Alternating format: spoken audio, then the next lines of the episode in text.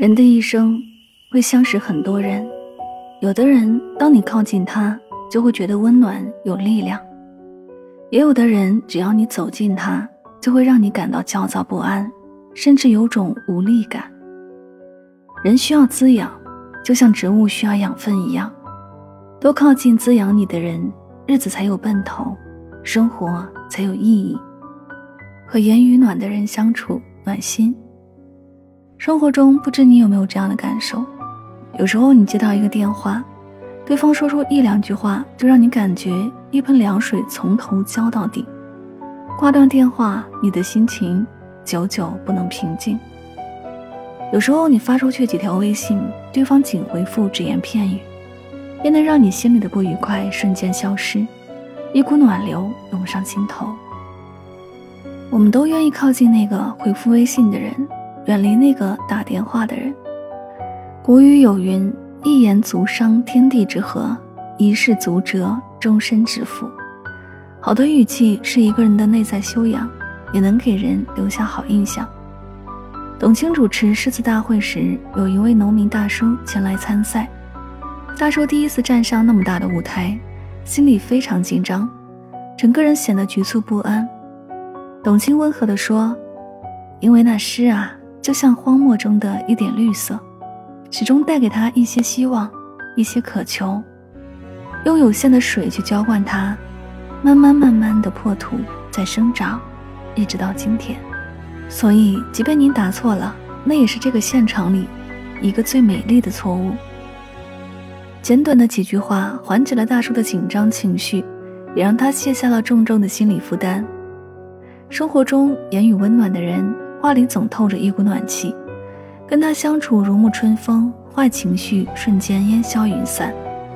而且言语温暖的人为人谦逊，懂得把别人放心上，话语间总是带着恰到好处的温度和善意。和这样的人在一起，他会给你温暖和力量，你也会受到影响，给予对方舒服的回应，相互取暖，彼此治愈。和情绪稳定的人同行，顺心。最近几年受大环境影响，很多人的生活节奏被打乱，寝食难安，心绪不宁。想想你身边是不是有这样的人？无论是工作上的事儿，还是家务事，稍不顺心就开始骂骂咧咧，心情莫名的烦躁。上一秒还好好的，下一秒就开始抱怨指责。原本是件小事，非要借题发挥，弄得鸡犬不宁。一个没有多余情绪和妄念的人，是会给人带来安全感的，因为他不伤人，也不自伤。某种程度上来说，这是一种持戒。年龄越大，越喜欢和情绪稳定的人相处，因为他们在任何时候都能顾及别人的感受，维护别人的尊严。生活中，一个懂得调节情绪，还能给他人提供情绪价值的人，他的生活一定是顺心如意的。现代作家冰心和丈夫吴文藻的幸福生活，便得益于两人的好情绪。吴文藻是社会学家，但同时也是一个书呆子，在生活中总是会做出让人哭笑不得的事情。面对这样一位在生活中总是帮倒忙的丈夫，冰心不但不抱怨，还笑着调侃丈夫是一个傻姑爷。她还时而捉弄丈夫，被戏弄的丈夫一点也不生气。反而和妻子一起大笑。一个情绪稳定的人身上自带一种力量，浑身散发磁场，给身边人带来安全感和松弛感。反之，喜形于色、经常大发雷霆的人，会让身边的人提心吊胆，活得小心翼翼。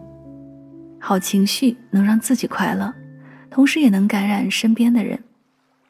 和情绪稳定的人在一起，自己的心态也会日趋平和。和一个喜怒无常的人在一起，自己的心情也会变得阴晴不定。和情绪稳定的人同行，心情舒畅，能不慌不忙地解决生活中突如其来的难题。和心态好的人交往，养心。曾在书中看到蔡澜的一个小故事：蔡澜有回打车，司机在车里放着花，还有一些装饰小摆件，司机全程都是笑脸。当时打车的人很少，整个市场不景气。大多数司机都是愁眉苦脸的。